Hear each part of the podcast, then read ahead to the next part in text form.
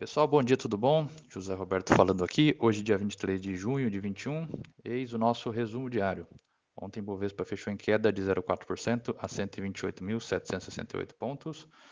Dólar cotado a R$ 4,94, com S&P 500 a 4.246,44 pontos e o petróleo Brent a 75 dólares e 35 centavos o barril.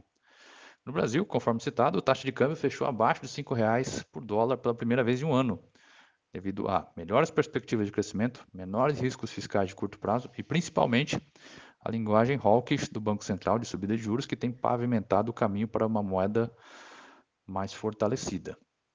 Na política, o governo dá contornos finais à proposta de reforma da tributação sobre renda depois da cobrança do presidente Arthur Lira para que o texto fosse enviado ainda hoje ao Congresso embora com detalhes ainda em discussão, o texto deve prever, como linhas gerais, a ampliação da faixa de isenção do imposto de renda para pessoa física e redução do imposto de renda para pessoa jurídica, compensados pela taxação de dividendos e pelo fim do mecanismo de dedutibilidade dos juros sobre capital próprio. Em internacional, nos Estados Unidos, com recesso parlamentar marcado para quinta-feira, dia 24, as chances de acordo sobre o projeto de infraestrutura são reduzidas. Autoridades do governo Biden se reuniram ontem com senadores e devem continuar as conversas nesta quarta-feira.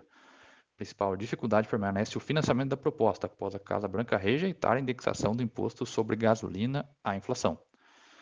Pesquisas de PMI de junho na Europa ficaram, em geral, em linha com as expectativas, reforçando a recuperação econômica consistente da região.